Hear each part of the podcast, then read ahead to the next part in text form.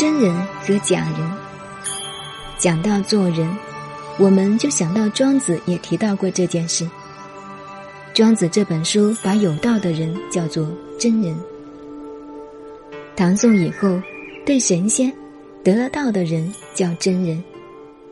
譬如现在指南宫供奉的吕纯阳叫吕真人。如今的人听到“真人”这个名称，就好像带有宗教色彩，相当于西方的上帝、中国的仙佛一样。实际上，过去道家所谓的真人，是指学问道德到了家的人。与这个名词对称的是假人。假人还是人，不过没有达到做人道德的最高标准，发挥了人的最高成就。在道家就称为真人。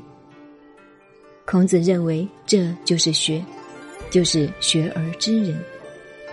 于是，一个“学”字，这么多观念都被他包括了。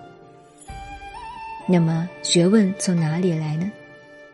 学问不是文字，也不是知识，学问是从人生经验上来，做人做事上去体会。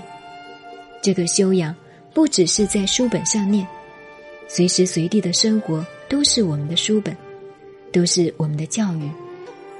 所以孔子在下面说：“观过而知人。”我们看见人家犯了这个错误，自己便反省：我不要犯这个错误。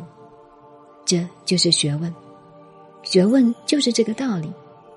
所以他这个研究方法，随时随地要有思想，随时随地要见习。随时随地要有体验，随时随地要能够反省，就是学问。开始反省时也不容易，但慢慢有了进步，自有会心的兴趣，就会不亦乐乎而高兴了。我们平时也有这个经验，比如看到朋友做一件事，我们劝他不可以做啊，老兄，一定出毛病。他不听，你心里当然很难过。最后证明下来，果然你说的对。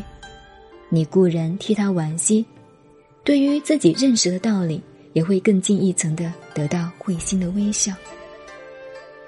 悦，不是哈哈大笑，悦者会心的微笑，有得于心。上面这一点所讲的是学问的宗旨，随时注重实。和习，要随时随地学习，不是我们今天来读四书就叫做做学问，不念四书就不叫做做学问，这不是他的本意。